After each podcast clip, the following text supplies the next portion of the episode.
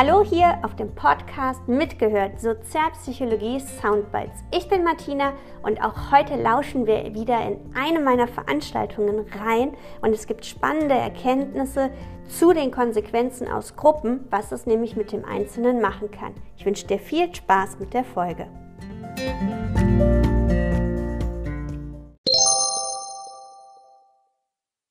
Jetzt zum guten Ende nochmal die motivationalen Konsequenzen. Was kann denn auch nochmal Negatives daraus resultieren?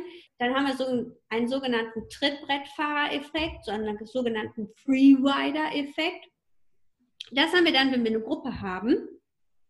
Und einen haben sie da drin, der sagt ganz bewusst, Leute, ich werde mich jetzt nicht weiter anstrengen. Und ich werde jetzt meine Leistung herunterfahren und ich werde jetzt nicht weiter zum Ergebnis beitragen, weil meine Meinung zählt ja eh nicht. Das wäre so ein Trittbrettfahrer. Also einer, und das wirkt sich natürlich negativ auf die ganze Gruppe aus.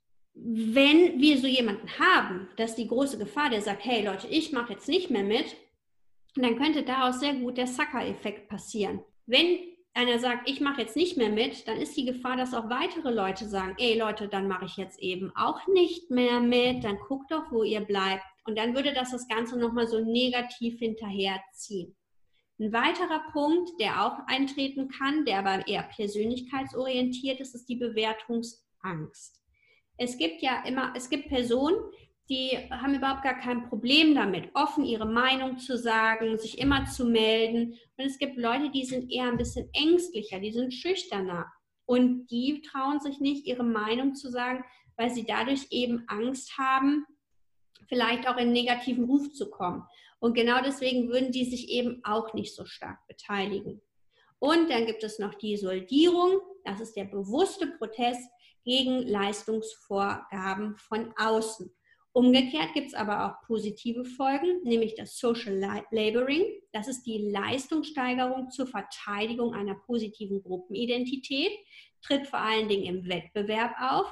Wenn ich also merke, dass mir eine Gruppe besonders wichtig ist, dass mir die Bekanntheit der Gruppe, die Bereitschaft der Gruppe, das Miteinander so viel bedeutet, dann würde ich mich immer auch mehr für die Gruppe einbringen, als es vielleicht notwendig wäre. Und dann sind wir auch im Social Kompensationseffekt. Wenn es wirklich zu Aufopferungen wird, hat man das meistens, wenn einem diese Gruppe besonders lieb und wichtig ist. Also wir würden jetzt sagen, wenn Ihnen diese Freundin damals besonders viel wert war und Sie haben die besonders gerne gemocht, dann äh, macht man das, weil man den anderen so gerne mag, weil man einfach möchte, dass es dem besser geht. Natürlich auch wieder ein bisschen egoistisch motiviert, haben wir gesagt, spielt immer mit, aber weil sie sich vielleicht auch über die Freundin identifiziert haben, weil sie einfach das Zusammengehörigkeitsgefühl mit ihr auch sehr genossen haben. Ein anderer Erklärungsfaktor dafür könnte auch sein, dass man diese Gruppe gar nicht so leicht verlassen kann. Angenommen, man ist bei, einer, bei, einer, bei einem Arbeitsteam und man kriegt eine Aufgabe gestellt, die anderen machen schon überhaupt nicht mehr mit. Man weiß aber, ich komme jetzt gerade aus dieser Arbeitsstelle nicht raus, weil sonst wird mir gekündigt und ich habe aber gerade keine Alternative. Dann opfert man sich vielleicht besonders auf, weil man eben nicht aus der Gruppe raus kann, weil man es macht, damit man überhaupt in, damit man überhaupt, ja, weil man es muss im Endeffekt. Manchmal ist es aber auch so, und solche Kandidaten gibt es auch, dass manche Leute sich so besonders kompensatorisch einbringen, quasi sich übermäßig für etwas engagieren, zur reinen Selbstdarstellung, weil dadurch die eigene Leistung besonders sichtbar wird. Dafür habe ich ein gutes Beispiel. Wir waren mal auf einem Handballturnier und ja, für uns war das Turnier gelaufen. Es gab nichts mehr zu reißen. Es ging weder nach oben noch nach unten und deswegen, dann hatten wir noch so ein letztes Spiel das war halt richtig unnötig und wir haben halt alle ziemlich rumgedaddelt, einfach nur noch. Für die andere Mannschaft ging es auch um nichts und war halt super entspannt. Und eine war dabei, oh Gott, da waren wir alle dann super genervt, weil die dann noch so völlig künstlich sich da voll reingehangen hat und richtig am Ausflippen war und immer, wir müssen nach vorne und alle dachten sich nur so, mein Gott, ruhiger. Und die war da, das war wirklich auch nur, damit sie quasi sich da in den Vordergrund spielen konnte und sagen konnte, sie hat alles gegeben. Und ja, das war ein bisschen anstrengend. Also wirklich die Selbstdarstellung, die wir an der Stelle. Total. Ja, ganz genau.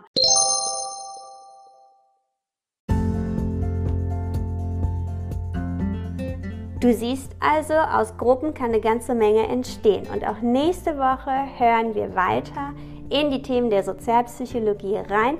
Bis dahin, guck doch mal auf den YouTube-Kanal Psychologie miterleben. Dort gebe ich dir viele wertvolle Tipps zu einem erfolgreichen Zeit- und Selbstmanagement, aber auch zu vielen weiteren spannenden Themen. Bis zum nächsten Mal. Tschüss!